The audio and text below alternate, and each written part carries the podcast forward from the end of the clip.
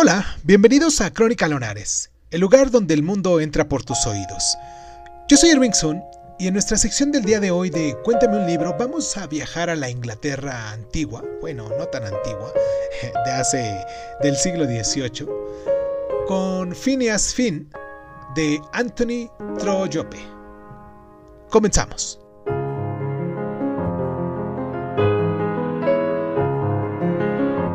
Como el héroe del mismo nombre de esta novela, Anthony Trollope, también albergaba ambiciones políticas y se presentó, claro, sin éxito, como candidato liberal por Beverly en el año de 1868.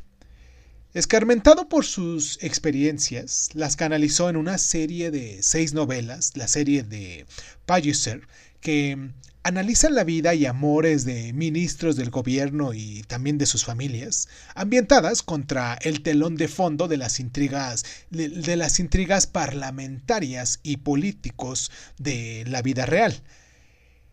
El parlamentario Phineas Finn es un hombre habitual de Troyope, apuesto, educado, influenciable, pero débil y propenso a las lisonjas a medida que va ascendiendo en el mundillo político, lo cual atrae la atención de personajes poderosos del gobierno, su vida privada se complica cada vez más.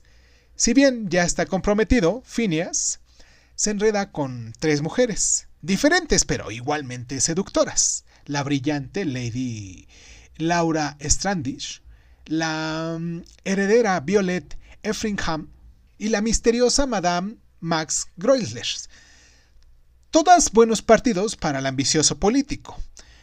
Pero bueno, la tendencia de la vacilación es típica de los jóvenes de Troyope y la gran parte de la novela se centra en explicar cómo reconcilia su conciencia con sus ambiciones y con el amor por los fastos sociales.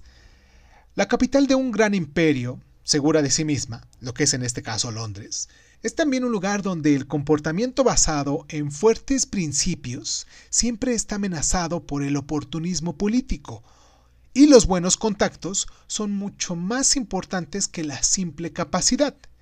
El interés de Troyope no reside en la filosofía política, sino en la psicología y en lo que mueve a la gente del periodo victoriano.